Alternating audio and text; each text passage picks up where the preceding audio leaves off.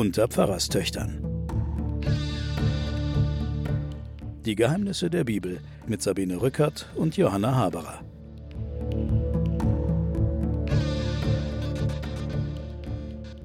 Liebe Hörerinnen und Hörer, hier sind wieder die Pfarrerstöchter in Gestalt von Sabine Rückert, stellvertretende Chefredakteurin der Zeit, und ihrer Schwester Johanna Haberer, Professorin an der Universität Erlangen für Theologie und Medien. Hallo Sabine.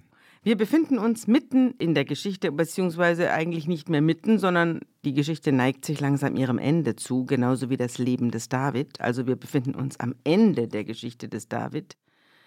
Und jetzt ist es interessant, dass das letzte Kapitel, das sich mit Davids Tod beschäftigt und seinem Verschwinden von diesem Planeten, dass das nicht mehr im Buch Samuel steht. Kannst du mir mal erklären, liebe Johanna, warum der Saul und der David in Büchern Samuel 1 und 2 stehen und jetzt das Ende des David im Buch der Könige. Wir betreten also in dieser Sendung ein neues biblisches Buch, das erste Buch Könige, aber wir verlassen nicht den David, sondern der David zieht sich noch so ein Kapitel, ein, zwei Kapitel rein. Und das verstehe ich nicht.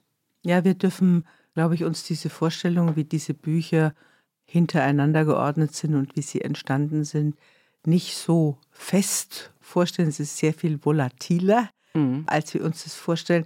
In den hebräischen Texten früher, also noch bevor es das Neue Testament gab, wurden im Kopf der Leute das den Propheten zugeordnet. Also die wichtigen Leute mhm. waren da nicht die Könige, David oder Salomo, mhm. sondern das war der Samuel, der mhm. Prophet mhm. Und Nathan. Mhm. Das sind die beiden mhm. wichtigen. Und man dachte, der Jeremia hat das aufgeschrieben als seine Prophetenkollegen, die da die Könige machen. Aha. Also man hat es von der Sicht der Propheten gesehen und hat diese Bücher nicht als Königsbücher gelesen. Dann wurde das Alte Testament ins Griechische übersetzt mhm. und da hatte man dann vier Königsbücher. Mhm. Also da gab es dann keine Samuel-Bücher, sondern gab es Königsbücher. Und dann irgendwann mal im 13. Jahrhundert ist dann diese Erzählung wurde das geteilt in Königsbücher und Samuelbücher, hat man mhm. also die hebräische Variante und die griechische Variante hat man dann vermixt und dann ist diese Aufteilung zurück, erst im 13. Jahrhundert wahrscheinlich, also nach Christus, zurück in die hebräische Zählung gewandert. Mhm. Also je nachdem, nach welcher Perspektive man und nach welchen Schwerpunkten man diese Bücher gelesen hat, so hat man sie dann eingeteilt. Und so geriet also das letzte Kapitel David in das Buch der Könige. Ja, und man kann sagen, dass dann damit die Aufgabe von Samuel, dem Propheten, der ja den Saul gesalbt hat, und der den David gesalbt hat und der Nathan, der jetzt dann den Salomo salbt. Mhm. Dass diese Aufgabe das Zentrum ist. Deswegen ist der Tod des David dann im ersten Königebuch. Ja. Es ist ja auch interessant, finde ich, dass wir immer mehr das, was mir an der Bibel so schön gefallen hat, nämlich dass die Leute aus dem Volk auf einmal einen Gott gehört haben und der Gott hat mit ihnen gesprochen. Und das waren also ganz normale Leute, so wie du und ich, die haben auf einmal eine Stimme gehört und dann ging's los. Und jetzt sind wir in Palästen unterwegs. Ja, jetzt gibt es also den König Saul und dessen Hin und Her. Und dann gibt es die Intrigen des Königs David. Und jetzt kommt Salomo mit seinen Geschichten. Also wir bewegen uns jetzt in der ganz normalen, ja, wie man es halt so kennt. Cäsar tat dies und Augustus tat das. Ja, und wir hatten ja auch die Volkszählung das letzte ja, Mal schon, ja. wo man versucht hat, dann also was wie eine Verwaltung zu generieren. Ja und immer mehr an den Hof zu ziehen. Ja. Und dieses, was Juda hat ja die Ältesten eigentlich als Organisationsprinzip und Israel hat ja nochmal ein anderes Organisationsprinzip, die Familien. Also auf jeden Fall beginnt jetzt sowas wie eine Zentralisierung der Macht. Mhm. Und ja, jetzt wird die Geschichte von oben erzählt. Und der Geschichte, genau. Beginnen wir mal mit der Zentralisierung der Macht und der Geschichte von oben. David war alt und hoch betagt. So ging's los mit dem Buch der Könige. Und ganz schlimm, auch wenn man ihn immer mehr in Decken hüllte, wurde ihm nicht mehr warm. Wie alt wird er jetzt gewesen sein? 70? 70. Ja, mhm. schätze ich auch. Er hat 40 Jahre regiert mhm. und ist ungefähr mit 30 an ja. die Regierung gekommen. Also er ist plus minus 70. Es wurde ihm nicht mehr warm, auch so sehr man ihn auch eingewickelt hat. Da sagten die Diener zu ihm, man suche für unseren Herrn den König ein unberührtes Mädchen, das ihn pflegt und bedient, Wenn es an seiner Seite schläft, wird es unserem Herrn, dem König, warm werden. Das sind ja gute Ideen. Man sucht also jetzt im ganzen Land Israel nach einem wunderschönen Mädchen und man findet Abisak von Sunem. Genau, Abishak von Schunem. Also bei mir steht es immer mit Sch. Es wird entweder so oder so. Abisak, oder von Abishak. Sunem. Genau. Mhm. Also ich sage Abishak von Schunem, wenn es recht ist. Ich finde, es klingt gut. Und brachte sie zum König. Was Abishak dazu sagte, das wird hier nicht überliefert. Das Mädchen war überaus schön. Darin erschöpft sich die Beschreibung ihrer gesamten Erscheinung. Sie pflegte den König und diente ihm, doch der König erkannte sie nicht. Ja, Also- man dachte halt einfach, man dachte, dass die Abishak, die schöne junge Frau, den nochmal aufmöbelt. Mhm. Aber du siehst auch, dass natürlich in diesen alten Schriften ist die Vorstellung von Macht und Potenz Ja. schon auch ineinander verwoben. Das sieht man ja, hat man ja auch beim Absalom gesehen, Ja. der die Frauen seines Vaters übernommen hat und Ja. vergewaltigt hat öffentlich und sich dann als potenter Mann gezeigt hat. Das Gleiche ist hier jetzt sozusagen im Niedergang. Ja, und der König erkannte sie nicht, heißt natürlich nicht, dass er Alzheimer hatte, sondern er hat, war impotent. Er hat nicht mit ihr schlafen können, ja. Und es gibt dazu ein Gedicht von Rainer Maria Rilke. Wusstest du das? Dass Rainer Maria Rilke der armen Abishak ein Gedicht gewidmet hat. Das Es gibt auch eine ganze Menge Malereien, also so der Ja? alte, ja, wo du den alten, bärtigen David siehst und die wunderbare, es hat natürlich auch viele Maler inspiriert, diese sehr junge Frau, die versucht, den alten Mann irgendwie nochmal zu erwärmen. Ja, zu erwärmen. Wie sehr sie da wirklich daran interessiert war, das darf man ja dahingestellt sein lassen. Und auch Rilke hat hier seine Zweifel. Er schreibt nämlich: Sie lag und ihre Kinderarme waren von Dienern um den Welkenden gebunden, auf dem sie lag, die süßen langen Stunden ein wenig bang vor seinen vielen Jahren. Und manchmal wandte sie in seinem Barte ihr Angesicht, wenn eine Eule schrie, und alles, was die Nacht war, kam und scharte mit Bangen und Verlangen sich um sie. Die Sterne zitterten wie ihresgleichen, der Duft ging suchend durch das Schlafgemach, der Vorhang rührte sich und gab ein Zeichen, und leise ging ihr Blick dem Zeichen nach. Aber sie hielt sich an dem dunklen Alten, und von der Nacht der Nächte nicht erreicht, lag sie auf seinem fürstlichen Erkalten jungfräulich und wie eine Seele leicht. Jetzt kommt ein Abschnitt, dann kommt Kapitel 2 und dann fährt er fort, der Rainer Maria Rilke. Der König saß und sann den leeren Tag getaner Taten, ungefühlter Lüste und seiner Lieblingshündin, die er pflag. Am Abend aber wöllte Abishak sich über ihm, sein wirres Leben lag, verlassen wie verrufene Meeresküste, unter dem Sternbild ihrer stillen Brüste. Und manchmal, als ein Kundiger der Frauen, erkannte er durch seine Augenbrauen den unbewegten, küsselosen Mund und sah, ihres Gefühles grüne Rute neigte sich nicht herab zu seinem Grund. Ihn fröstelte, er horchte wie ein Hund und suchte sich in seinem letzten Blute. Von 1905 ist dieses Furchtbar. Gedicht, ja, Mhm. Ja, ja. 120 Jahre alt. Eine echte Qual für den David auch, muss man ja auch sagen. Ja, und für die Ach, Abishak ist es auch nicht schöner. für beide. Ja, die liegen da aneinander gebunden. Man hat sie offenbar um ihn rum gebunden. Das Äh, meint der Rilke. das also meint der sie Rilke, ja. pflegte ihn. Also es ist ja von ihr nicht nur gesagt, dass sie schön ist, sehr schön, sondern dass sie ihn auch pflegte und Mhm. versorgte und so. Also er hat eine Pflegerin am Ende seines Lebens. Die Abishak wird nur hier erwähnt und dann noch einmal ganz kurz.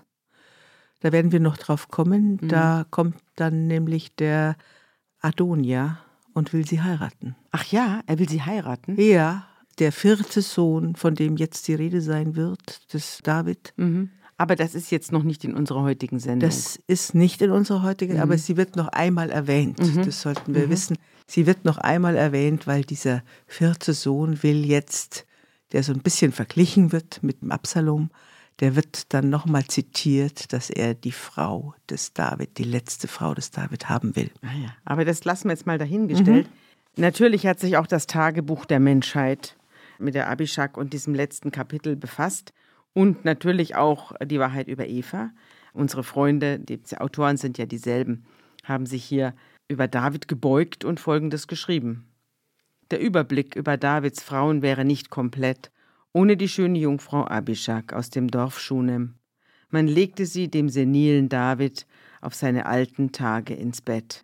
Genützt hat es nichts. Davids Potenz rührte sich nicht mehr. Wir haben es hier mit der ältesten überlieferten Testosterontherapie der Welt zu tun. Man pflegte die nach Abishak von Schunem benannte Praxis des Sunamitismus bis in die Renaissance hinein, indem man altersschwachen Männern junge Mädchen ins Bett legte. Auch das gehört zum Erbe der Bibel. Ja, genau, als eine Therapie. Ja. Mhm. Und sie schreiben dann in Die Wahrheit über Eva, Jungfrauen sind die Traumfrauen des Patriarchats. Die patriarchale Matrix ist für uns jene verkehrte Welt, in der von Männern geschaffene Regeln herrschen und Frauen nur ein bestimmtes Set an Rollen zur Verfügung steht. Es ist wie in einem Computerspiel, in dem lediglich eine Reihe von Avataren von Spielcharakteren vorgegeben ist. Die Tochter, die Mutter, die Ehefrau, die Geliebte, die Sklavin, die femme fatale oder eben die Jungfrau. Jede dieser Rollen definiert sich über den Mann. Jede dieser Rollen geht einher mit der Kontrolle weiblicher Sexualität. Alle anderen Möglichkeiten sind eliminiert oder gelten als illegitim. Mhm. Sehen wir hier auch wieder, aber na gut, es ist natürlich auch schon ein bisschen her und wir können froh sein, dass diese Phase hier der Menschheit überwunden Zumindest ist. Zumindest in unserem Kulturkreis überwunden ist. Du hast ja den Adonia schon erwähnt. Der Abschalom ist ja getötet worden bei seinem Aufstand gegen seinen Vater von Joab, gegen den Willen des David. Wir haben es ja das vorletzte Mal ausführlich besprochen. Und der nächste in der Reihenfolge ist Adonia. Adonia, der Sohn der Haggit. Der wittert jetzt morgen Luft, nachdem sein Vater da mit der Abishak nicht mehr fertig wird und auch sonst sich kaum mehr erhebt vom Lager. Da denkt er sich, die Gunst der Stunde werde ich jetzt ergreifen. Es ist ja offenbar ein ganzes Sohngetümmel um den David herum und Adonia macht sich jetzt auf. Ja, und Adonia wäre jetzt sozusagen in der Reihenfolge der älteren Brüder oder der, der älteren Söhne der nächste. Es gibt noch einen dritten, der wird nicht mehr erwähnt, ist wohl verstorben. Wir haben den Amnon, der seine Schwester Tamar vergewaltigt, vergewaltigt hat. hat und von Absalom getötet wurde. Wir haben Absalom, der an seinen Haaren hängen geblieben ist. Dann gibt es noch einen dritten Sohn, von dem eigentlich nichts mehr gesagt wird. Man muss annehmen, dass der verstorben ist und dann kommt jetzt Adonia als der vierte. Und er trat anmaßend auf und sagte, ich werde König sein. Und er macht das Gleiche, was Absalom auch schon getan hat. Ja. Er besorgt sich 50 Mann, die vor ihm herliefen. Also er schafft sich eine private Wache an. Eine Privatarmee, ja. Eine kleine Privatarmee, Wagen und Besatzung. Und sein Vater hatte ihn nie in seinem Leben getadelt und zu ihm gesagt, warum tust du das? Das steht hier. Was muss man denn darunter verstehen? Also hier wird, glaube ich, nochmal geschildert, wie wir es auch beim Absalom gesehen haben, dass der David seine Nachfolge einfach nicht regelt. Ja. Er ist ein typischer alter Herrscher, ah, der keine. Hat aber Frau Merkel auch nicht gemacht. Frau Merkel hat sich auch so verhalten wie ein typischer alter Herrscher. Ja, ja. Also, also jemand, der an der Macht sitzt und die Nachfolge nicht regeln will, weil dann die Dinge irgendwie noch offen sind. Ja. Und entweder, weil er den Wettbewerb der Söhne beobachten will, das glaube ich aber gar nicht, sondern er will einfach nicht loslassen. Ja, das ist so wie bei den Organspende bei den Organspendeausweisen. Man möchte nicht drüber nachdenken und deswegen ja. beantragt man gar keinen. Und so ist es hier auch. Also er will auf jeden Fall nicht drüber nachdenken. Und deswegen sind die Kinder dann auch in der Lage, dass sie halt dann Fakten schaffen wollen. Mhm. Ja, und eigentlich rechtens wäre jetzt der Adonia. Genau. Und es wird dann auch gesagt, er scheint offenbar niemals unangenehm aufgefallen zu sein. Das ist ja wohl damit auch gemeint, dass er nie getadelt worden ist. Er scheint aber auch sonst nicht aufgefallen zu sein. Also ein eher unauffälliger Sohn. Und er ist nach Abschalom geboren, also tatsächlich in der Reihenfolge jetzt dran. Er verhandelt mit Joab. Joab kennen wir ja schon, der hat schon durch allerhand Bluttaten auf sich aufmerksam gemacht und uns hier jetzt durch das ganze Buch David begleitet. Die treue rechte Hand des David, die aber auch manchmal von sich aus zuschlägt. Und zwar, wenn Konkurrenz droht. Ja, mhm. Konkurrenz droht oder wenn überhaupt auch David etwas droht, handelt er eigenmächtig. Ja. Und mit dem Priester Abjatar, den kennen wir auch, mit dem verhandelt er und fragt die beiden, würdet ihr mir bei dem sanften Putsch, den ich vorhabe, gegen den sterbenden David, würdet ihr mir dabei stehen? Und beide stellen sich hinter ihn. Also du hast einen Priester und du hast den genau. Militär. Genau. Ja. Die hat er versucht hinter sich zu bringen. Ja. Den Priester Zadok aber und Benaja und den Propheten Nathan und auch Shimi, Rai und die Helden Davids schlossen sich ihm nicht an. Vielleicht sagst du noch mal ganz kurz was zu den Helden Davids. Wir haben ja eine Reihe der Helden Davids. David hat irgendwann mal eine Liste erstellt von seinen Helden, die für Israel sich eingesetzt haben. Auf dieser Liste fehlt zum Beispiel Joab. Ja, sind die 30 und die sind die ihm treuen Gefährten und Kämpfer, die zum Beispiel Jerusalem auch eingenommen haben, die da hochgeklettert sind. Also das ist die, wie sagen wir heute, diese besonders ausgebildeten Elitetruppe. Ja, das ist die mhm. Elitetruppe. Mhm. Und dann haben wir Benaja, der diese Elitetruppe führt. Mhm. Und dann haben wir den Nathan, den Propheten. Mhm. Und die halten weiterhin zu dem David. Es sind lauter alte Gefährten vom ja. David, ja. sind lauter alte Männer jetzt. Ja, aber Joab ist auch ein alter Mann. Ja. Und Joab hält nicht zu David. Ja. Der macht sich jetzt schon Hoffnungen auf die nächste Generation. So ist es. Gut, also sie schließen sich dem jungen Adonia nicht an. Das stört den aber nicht weiter. Er schlachtet beim Stein Sohelet an der Rugelquelle Schafe, Rinder und Mastkälber und macht ein Riesenopfermahl und lädt dazu alle seine Brüder ein, die Königssöhne, sowie alle Männer von Juda, die im Dienste des Königs standen. Nur den Propheten Nathan, den Benaja und die Helden und auch seinen Bruder Salomo lädt er nicht ein. Also offenbar hat er schon eine Ahnung, dass der eigentliche Konkurrent um die Macht sein Bruder Salomo, der ja deutlich jünger ist wahrscheinlich, ja. der ist vielleicht jetzt 20 ja. oder so, dass der möglicherweise sein Konkurrent um die Macht ist. Und er macht jetzt ein großes Fest. Wir wissen aber nicht so richtig wozu. Mhm. Also warum dieses Fest abgehalten wird, das bleibt auch ein bisschen offen. Ja, er will sich zum König ausrufen und er behauptet ja, also es wird ja dann auch behauptet, er habe sich zum König gemacht. Oder ja. ist das ein Schummelei? Das ist die Schummelei, ja. die da drin steckt. Also jetzt muss deswegen, ich aber erst erzählen. Ja. ja. Denn der Nathan geht jetzt zu Bathseba. Bathseba kennen wir, das ist die Dame, die ein Bad nimmt auf dem Flachdach und dann von David herübergeholt und geschwängert wird. Dann wird ihr Ehemann Uriah umgebracht von ihm. Also die ganz üble Phase verbindet sich mit Bathseba. Und Bathseba hat ja dann einen Sohn bekommen, das ist Salomo. Und zu dieser Bathseba geht der alte Nathan und sagt zu ihr, hast du nicht gehört, dass Adonia, der Sohn der Haggit, König geworden ist? Also von der Krönung steht da ja gar nichts drin in der Bibel, aber hier wird behauptet, er habe sich zum König gemacht, ohne dass David, unser König, was davon weiß. Komm, ich will dir einen Rat geben, wie du dir und deinem Salomo das Leben retten kannst. Er sagt nicht, wie Salomo König werden kann, sondern wie du dir und deinem Sohn das Leben retten kannst. Offenbar geht er davon aus, wenn der Adonia König wird, dann ist es aus mit dem Salomo. Da geht er davon aus. Ich glaube, wenn wir auch nochmal angucken, wie der David mit den Saulskindern umgegangen ist, ja. Dann ist es auch denke ich, eine berechtigte Sorge, ja. die, die Bathseba und ihr Sohn haben müssen. Geh zum König David und sag ihm, mein Herr und König, du hast doch deiner Magd, also mir, geschworen, dein Sohn Salomo soll nach mir König sein und er soll auf meinem Thron sitzen.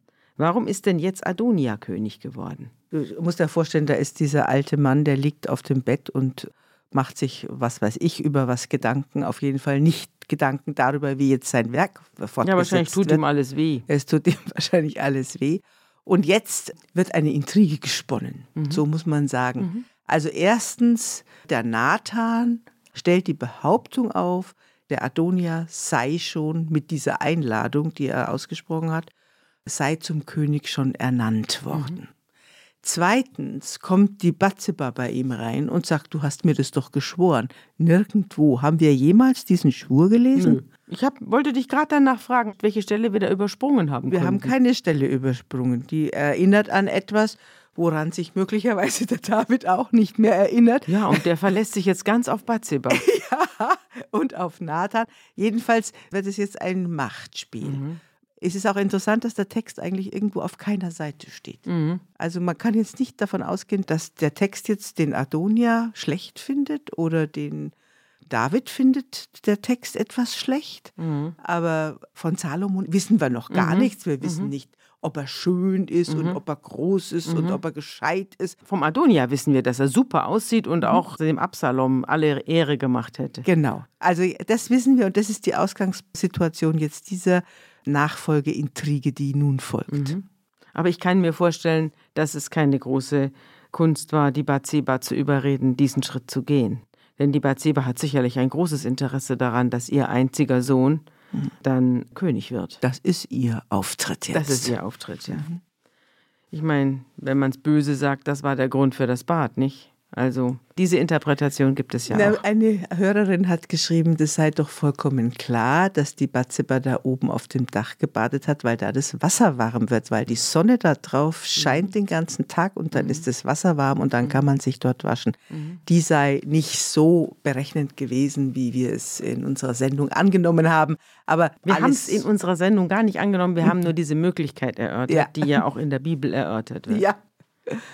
Also, noch während sie mit dem König redet, kommt der Nathan rein und unterstützt sie oder löst sie ab.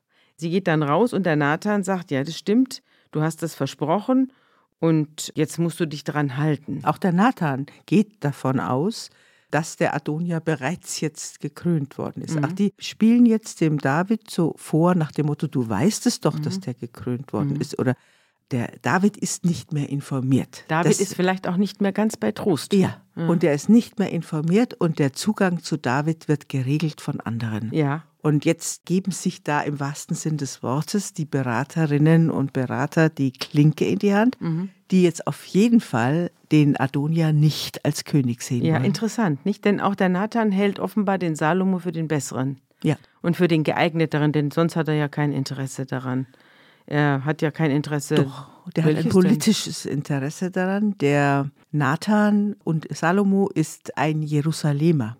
Ah. Bathseba ist eine Jerusalemer. Adonia ist ein Judäer. Ah. Also wir haben ja immer wieder die drei Parteien. Mhm. Wir haben die Judäer, wir haben die Nordreichleute mhm. und wir haben die Jerusalemer. Mhm. Und die Jerusalemer Partei, mhm. die will auf jeden Fall den in Jerusalem geborenen Sohn der Jerusalemer mhm. Frau Bathseba haben. Okay, also das geht um Regionalmächte und um Regionalkräfte. Bayern will äh, genau. äh, den Königsstuhl haben, so genau. Äh, ungefähr. Ja. Jetzt geht also die Bathseba, das wird auch geschildert, sie steuern ja nicht nur den Zugang zur Information, sondern sie steuern ja ganz offensichtlich auch den Zugang zur Erinnerung. Das ist ja, sie machen ihm ja vor, er hätte was versprochen, was er nie versprochen hat. Ja.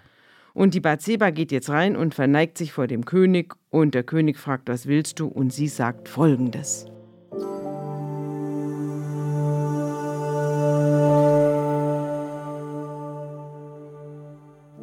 Sie sprach zu ihm, Mein Herr, du hast deiner Magd geschworen bei dem Herrn deinem Gott. Dein Sohn Salomo soll König sein nach mir und auf meinem Thron sitzen. Nun aber siehe, Adonia ist König geworden und du, mein Herr und König, weißt nichts davon. Er hat Stiere und gemästetes Vieh und viele Schafe geopfert und hat alle Söhne des Königs geladen, dazu Abjatar, den Priester, und Joab, den Feldhauptmann. Aber deinen Knecht Salomo hat er nicht geladen. Du aber, mein Herr und König, die Augen von ganz Israel sehen auf dich, dass du ihnen kundtust, wer auf dem Thron meines Herrn und Königs nach ihm sitzen soll. Wenn aber mein Herr und König sich zu seinen Vätern gelegt hat, so werden ich und mein Sohn Salomo es büßen müssen.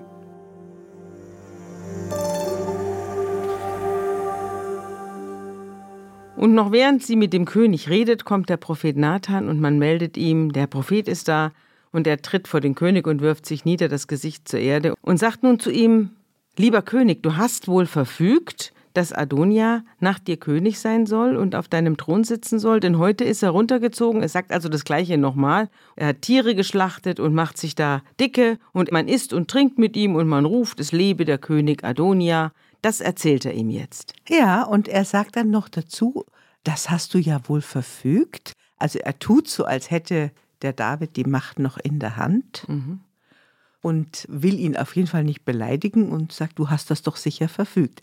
Aber die führen ihn natürlich beide ein bisschen in die Irre. Ja, und sie führen ihn vor. Mhm. Und sie sagen ihm, dass sie nicht eingeladen sind. Mhm. Wenn nun diese Verfügung wirklich von dir, lieber König, ergangen ist, warum hast du dann uns nichts wissen lassen, dass der Adonia nach dir mhm. König wird? Und darauf wird der David also ein letztes Mal sauer. Der denkt sich, was passiert hier im Reich? Und ich habe keine Ahnung. Ich sitze hier mit der Abishak und mühe mich hier ab und draußen geht's drunter und drüber. Das muss ein Ende haben. Er bäumt sich noch einmal auf und schwört der Bathseba folgendes.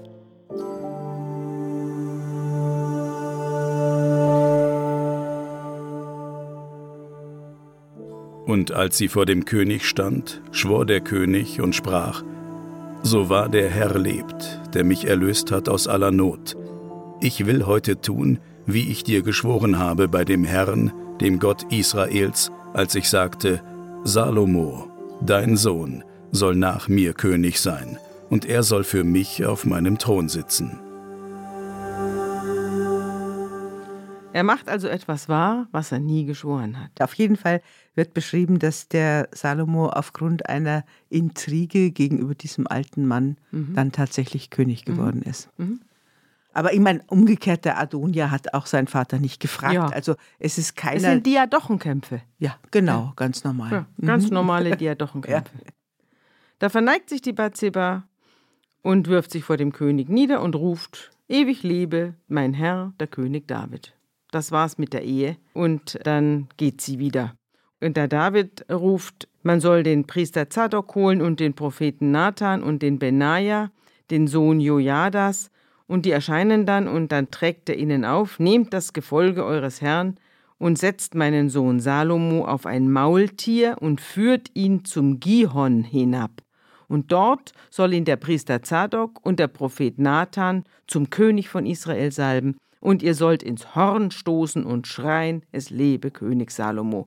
Und dann zieht ihr mit ihm herauf, er soll kommen und sich auf meinen Thron setzen und König werden an meiner Stelle, denn ich habe ihn zum Fürsten von Israel und Juda bestimmt. Mhm. So sagt der alte David. Genau, und der hat jetzt, wenn wir jetzt nochmal die Positionen anschauen, die jetzt mhm. mit dem jungen Salomo da runter zu dem Bach Gihon ziehen, mhm. dann hat der Zadok und Benaja und Nathan. Also er hat Priester, Prophet und Militär mhm. bei sich. Der andere hat nur Priester und Militär, der hat mhm. keine prophetische mhm. Unterstützung. Mhm. Also nehme ich mal an, dass das auch sicherlich mit Sinn und Verstand aufgeschrieben wird. Die prophetische Unterstützung ist jetzt beim Salomo. Ja.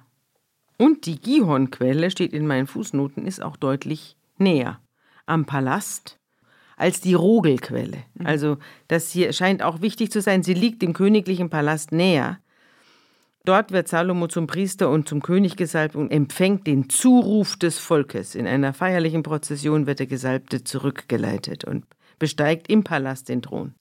Ja, du hast nochmal zwei Spielorte. Auf mhm. der einen Seite mhm. wird geopfert mhm. und da kommen verschiedenste Anhänger mhm. aus wahrscheinlich Juda zusammen. Mhm. mhm. Die Ältesten, die erwartete Adonia, dass die ihn zum König mhm. proklamieren. Mhm. Auf der anderen Seite ist der Salomo und der wird gesalbt, wie der Saul und wie der David.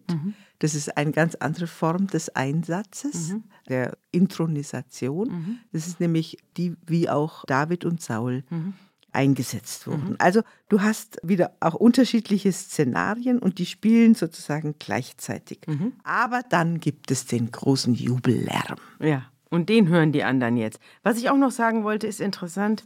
Das ist ja wieder ein Zitat dann später im Neuen Testament, dass der Salomo auch auf einem Maultier reitet. Ne? Es wird ein Maultier geholt, er sitzt auf einer Eselin und wird dann darunter geführt. Also die Könige sind auf Eseln und Maultieren gesessen. Ja.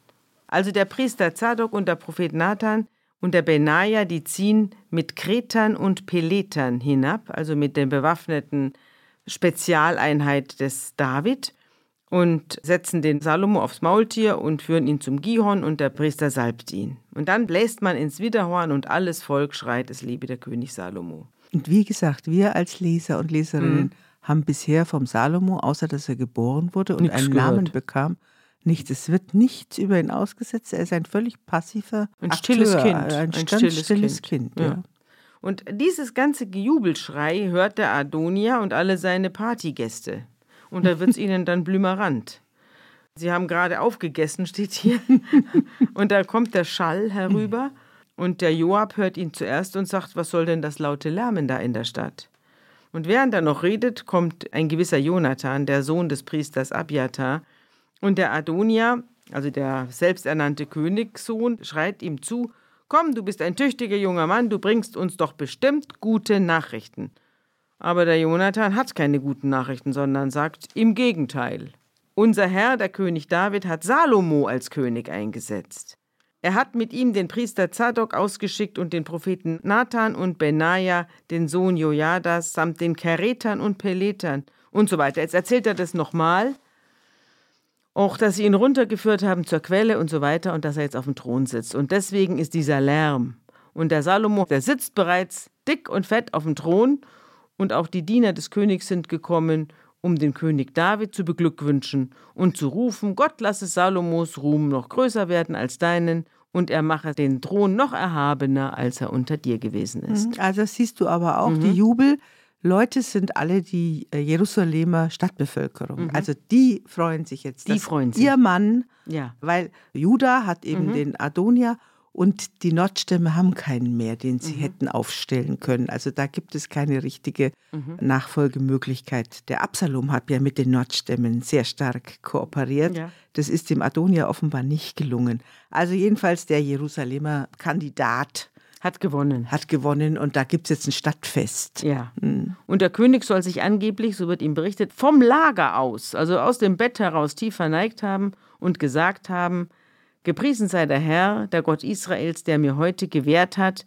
dass mein Nachkomme auf meinem Thron sitzt und dass meine Augen das noch sehen dürfen. Mhm. Also jetzt endlich, endlich hat er sich entschlossen. Ja. In und letzter Minute. In letzter Minute im wahrsten Sinne des Wortes. Sonst und, wieder Bürgerkrieg. Aber bei der Party ist jetzt die Stimmung verflogen, mhm. muss ich sagen. Alle werden kreidebleich mhm. und denken sich, um Gottes Willen, ich bin ja jetzt ein Verschwörer. Mhm. Ja? ja? Und stehen schnell auf und zersprengen sich in alle Richtungen. Also die mhm. stieben auseinander. Ja. Zurück bleibt einsam und verlassen, noch mit vollem Mund, der Adonia. Und da steht, er fürchtete sich vor Salomo. Also das Spieß hat sich jetzt in 0, nichts umgedreht. Und gerade noch hieß es, Salomo ist in Gefahr. Jetzt ist aber Adonia derjenige, der um sein Leben zittert. Alle, die Angst haben, auf der falschen Seite zu stehen, haben sich jetzt schnell nach Hause begeben. Mhm. Er aber steht auf und eilt zum Altar und ergriff dessen Hörner. Ja. Und man meldete dem Salomo, Adonia hat aus Furcht vor dem König Salomo die Hörner des Altars ergriffen. Ist mhm. das so eine Art Kirchenasyl? Genau, das ist Asyl. Du darfst im Machtbereich Gottes keinen töten, mhm. sondern das ist tatsächlich, der greift dann, der Altar, musst du dir vorstellen, der hatte so nach oben gewölbte Ränder. Mhm. Das sind die sogenannten Hörner des Altars. Und da hat man sich festgehalten. Und dann war das die Bitte darum, im Machtbereich Gottes Asyl zu bekommen. Mhm. Mhm. Daher kommt das Kirchenasyl. Das ja. ist die ganz alte Vorstellung davon, dass im Tempel niemand getötet werden darf und dass auch niemand festgenommen werden ja. darf, sondern dass man da im Machtbereich Gottes sicher ist. Ja, das ist ja bis heute so. Und die eine oder andere Kirche wurde ja dann angezündet, in denen die Leute. Ja, das stimmt. Aber es ist auch bis heute so eigentlich in unserem Staat immer gewesen, wenn Flüchtlinge, deren Klärung ihres Aufenthaltsrechts mhm. noch nicht geklärt waren, sich in die Kirchengemeinde geflüchtet ja. haben, dann dürfen sie den ganzen Bereich der Kirche nicht verlassen. Mhm.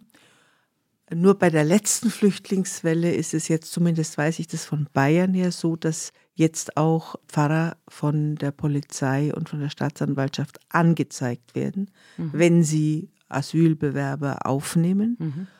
Diese Verfahren sind alle im Sand verlaufen, mhm. aber unser Staat hat nach der letzten Flüchtlingswelle hier die Politik mhm. geändert. Früher wurde das respektiert vom mhm. Staat. Mhm. Und jetzt kriegen die Ärger. Ja. Mhm. Und der Adonia schreit, König Salomo, schwöre mir zuerst, dass er seinen Knecht nicht mit dem Schwert hinrichten lässt. Und der Salomo verspricht, wenn er sich wie ein rechtschaffener Mann verhält, dann soll ihm kein Haar gekrümmt werden. Stellt sich aber heraus, dass er Unrecht handelt, dann muss er sterben. Und daraufhin lässt ihn der König Salomo vom Altar wegholen und er fällt vor dem König nieder und er befiehlt ihm, Adonia, geh in dein Haus. Also, also er kriegt jetzt Stubenarrest. Na, so ähnlich wie der Absalom auch. Es ja. wird Privatier. Ja. Er wird nicht halte mehr. Halte dich hier raus. Genau, halte dich raus aus ja. den Geschäften der Macht. Ja. Und jetzt kommt ein wunderbares Kapitel. Wie der alte Fuchs. Äh, der alte Fuchs David schmiedet noch ein paar letzte Rachepläne. Und das finde ich einen wirklich gut. Also er offenbar hat er doch wieder noch ein paar Bewusstseinszellen zusammengekratzt. denn jetzt schmiedet er einen wunderbaren Plan. Jetzt kommt die Zeit, da David sterben soll. Und jetzt lässt er den Salomo rufen und sagt zu ihm, ich gehe nun den Weg alles Irdischen, Sei du stark und mannhaft, erfüll deine Pflicht gegen den Herrn, deinen Gott, geh auf seinen Wegen und befolge alle Gebote, Befehle und Anordnungen, die Mose schon niedergeschrieben hat. Dann wirst du Erfolg haben bei allem, was du tust und bei allem, was du unternimmst. Der Herr hat ja gesagt, wenn deine Söhne auf ihren Weg achten und aufrichtig mit ganzem Herzen und ganzer Seele von mir leben, wird es nie ein Nachkommen und auf dem Throne Israels fehlen. Und ist, jetzt geht's los. Ja, das ist jetzt wieder die theologische Sicht, die wieder jetzt auf das Gesetz Mose verweist ja. und Salomo wird ja auch der sein, der den Tempel für Gott bauen darf. Ja. Also jedenfalls, da wird jetzt die ganze Herrschaft Davids nochmal theologisch gedeutet. Wir wissen, das ist eine spätere Schicht ja, gewesen. Da hat wieder einer was reingeschrieben. Du selbst weißt, was Joab, Joab, der gute alte Joab, der alte Bluthund des David, du weißt, was Joab, der Sohn der Zeruja, mir angetan hat, was er den beiden Heerführern Israels, Abner und Amasa, angetan hat. Abner, wir erinnern uns, ist von Joab umgebracht worden, als er ihn in den Torbogen gedrängt hat, nachdem er dessen Bruder Asael umgebracht hat. Also wer noch die letzten Folgen im Kopf hat, weiß es. Und Amasa sollte ja der Nachfolger des Joab werden. Dem hat er doch den ganzen Bauch aufgeschnitten, sodass die Därme herausgekommen und sind. Hat so getan, als wolle er ihn umarmen. Genau, das war diese Judas-Situation. Mhm. Das war beides der Joab. Und er hat, und das steht jetzt nicht ausgesprochen und klar formuliert hier, er hat natürlich den Absalom umgebracht. Der am das steht schon klar formuliert. Du weißt, was er mir angetan hat. Er hat mir meinen ja. Sohn getötet. Ja, mhm. das steht dann doch da. Ja. Also er meint damit den Absalom. Ja. Das ist natürlich, das ist der Grund für den. Alles andere war ja letztlich im Sinne Davids. Aber dass er den Absalom umgebracht hat, das bringt ihm jetzt hier diesen Fluch ein.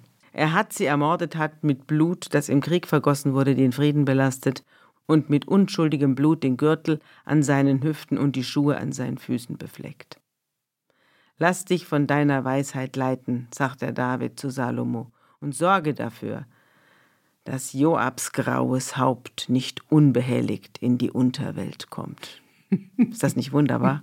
Und sorge dafür, dass Joabs graues Haupt nicht unbehelligt in die Unterwelt ja, kommt. Ja, er, er, verschiebt natürlich diese Verantwortung. Er hätte selber die Verantwortung übernehmen müssen. Das konnte er nicht. Dazu hat er ihm zu viel zu verdanken. Ja, ja? konnte er nicht, aber jetzt verschiebt er die Verantwortung ja. und sagt seinem Sohn, ja. bitte, der muss sterben. Ja, der muss noch richtig die volle Ladung kriegen. Mhm. Und es ist auch interessant, dass hier von der Unterwelt die Rede mhm. ist. Also die alte Bibel hier, der alte Teil, der lässt sich ja da nicht so richtig drauf ein, was mit der Unterwelt so los ist. Wir haben ja mal die Hexe gehabt von Endor, die den alten Samuel da heraufbeschworen hat. Also wo die so genau sind und es klingt fast ein bisschen griechisch, nicht? Die griechische mhm. Unterwelt. Es klingt nach keinem schönen Ort, Nein. wo man dann hingeht. Und dann fährt David fort, doch die Söhne Barzilais aus Gilead, die sollst du freundlich behandeln. Die gehören zu denen, die von deinem Tisch essen sollen, denn die sind mir entgegengekommen, als ich vor deinem Bruder Abschalom fliehen musste. Weißt du noch, die haben ihn doch da die versorgt. Die haben ihm geholfen und ja. haben ihn versorgt, haben den Nachschub geregelt. Genau, die haben und haben das, haben ganze, die haben die ganze Truppe vom geflohenen David mhm. mit Essen versorgt und anderem. Und jetzt sieht man auch, wie nachtragend mhm. David ist, denn jetzt kommt er auf Chemie zu sprechen. Chemie kennen wir, das ist der, der Dein hinter Liebling, ihm. gell? Ja, schon allein wegen dem Namen Chemie äh, finde ich ihn gut. Vor allem, wie der da hinterher rannte, stundenlang und mit Steinen geschmissen hat und, und geschrien und hat. Kartoffeln. Scheiß David. ja, genau. Jetzt, Jahre später. Jahre später, Jahre später kommt er auf Chemie zu sprechen und sagt, da ist ja auch noch Chemie vom Stamm Benjamin. Er hat einen bösen Fluch gegen mich ausgesprochen, als ich nach Mahanaim floh. Doch ist er mir an den Jordan dann entgegengekommen und ich habe beim Herrn geschworen, dass ich ihn nicht mit dem Schwert hinrichten werde. Er hat sich ja dann entschuldigt, der Chemie. Und hat der alte Wendehals. Und der David hat ihm vergeben, aber hat innerlich einen Groll behalten Nur gegen den. Chemie. Und jetzt muss der Salomo die Drecksarbeit machen. Lass ihn nicht ungestraft, sagt der David zum Ich habe ja mein Wort gegeben, aber du nicht. Nee, genau. Du bist ein kluger Mann und weißt, was zu tun ist. Schick sein graues Haupt blutig in die Unterwelt, steht hier. Also, das sind ja Verhältnisse. Auf dem toten Bett hat er nichts anderes zu tun, als noch schnell ein paar böse Flüche aussprechen, um die blutige Erbschaft zu regeln. Und dann entschlief er und versammelte sich zu seinen Vätern und wurde in der Davidstadt begraben. Man kann im Internet das Grab des David aufrufen, da gibt es ein Foto. Ja, also es ist unklar, wo der David tatsächlich Mhm. begraben ist. Man hat dann irgendwie auf dem Zion, auf Mhm. dem Hügel Zion angeblich ihn begraben und dann immer mal wieder auch verlegt. Mhm. Aber tatsächlich, wir finden im Unterschied Mhm. zu vielen anderen Aussagen, wo man genau weiß, wo das Grab ist, Mhm. hier keine Aussage. Stimmt. Also er stirbt und verschwindet, ja. Wir haben ja schon beim Saul gemerkt, wie der David versucht hat, die Nachkommen des Sauls nicht nur zu töten, sondern auch offen liegen zu lassen, dass sie gefressen werden, weil er versuchte, dass es kein Grabmal gibt. Wir erinnern uns, dann hat doch die Mutter dieser beiden Söhne so lange gewacht, bis er sie endlich begraben hat. Also der Versuch natürlich, wo ein Ort ist, dort werden auch die Leute sich Hinpilgern. versammeln und hinpilgern. Und da interessanterweise wird kein Ort genannt und es wird auch keine Beerdigungszeremonie. Nee. Der Jakob hat eine riesige Ja. Beerdigungszeremonie und alle möglichen, also auch der Abraham und so. Ja. Aber hier, Aus den Augen, aus dem Sinn. ja, Ja, und da steht dann nur noch, dass er stirbt und dass er 40 Jahre regiert hat. Und in Hebron 7 und in Jerusalem 33 Jahre. Und jetzt setzt sich der Salomo auf den Thron und festigte die Herrschaft mehr und mehr. So, bis dahin sind wir jetzt gekommen und Ja. damit wollen wir es heute gut sein lassen. Ich wollte noch ein letztes kleines Stückchen vorlesen aus dem Artikel, den ich auch schon mal zitiert habe, von Walter Jens aus der Zeit, aus dem Jahr 1993 zu Weihnachten. Über den König David hat er da geschrieben. Und da schreibt er auch über seinen Tod. Und das wollte ich jetzt zum Schluss noch verlesen. David musste alt werden, schreibt Walter Jens. Er machte Fehler um Fehler. Wurde traurig und müde, ging einsam und verloren unter Tränen. Am Ölberg umher, musste fliehen, kehrte zurück, die Kräfte versagten, and my ending is despair. Gilt der Shakespeare-Satz nicht auch für ihn? Der junge Mann, der durch seine Liebenswürdigkeit die Menschen bezauberte, war am Ende allein und erkannte im doppelten Wortsinn niemanden mehr. Sein Leben war identisch mit seiner Jugend. Das Alter nahm ihn nicht an. Seine Kräfte waren versiegt. Die Geschichte von David, der Frauen und Männern das Herz brach, dank seiner Kraft, seiner Grazie, seines Esprits, endet traurig. Und eben darum, denke ich, verdient dieser Mann unser Mitgefühl und unsere Achtung. Als gutes Wort zum Schluss möchte ich gerne David selbst sozusagen zu Wort kommen lassen in der Übersetzung von Ark Nietzsche, der wunderbare Bücher über David geschrieben hat. Wer herrscht über Menschen gerecht, wer herrscht in der Ehrfurcht Gottes, ist das Licht des Morgens, ist die Sonne am wolkenlosen Morgen, ist junges Grün aus der Erde, das aufglänzt nach Regen. Ja, gewiss, so steht mein Haus zu Gott, denn er gewährte mir ewigen Bund, geordnet in allem und gehalten. Ja, meinen Frieden und mein Begehr lässt er durchbrechen. Aber die Schurken der Macht, verwehtes Gestrüpp, von Dornen sind sie, keiner rührt sie an.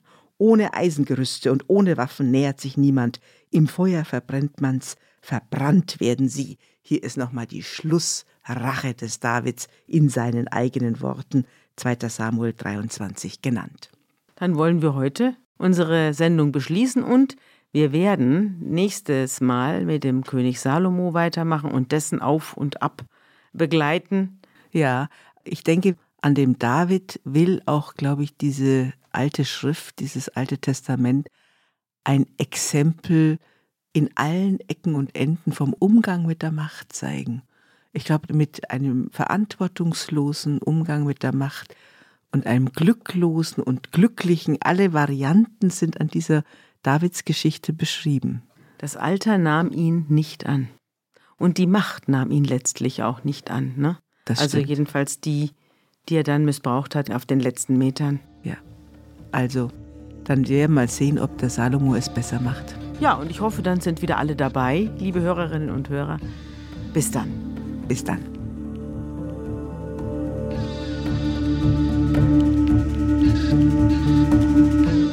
Unter Pfarrerstöchtern ist ein Podcast der Zeit und von Zeit Online. Produziert von Pool Artists.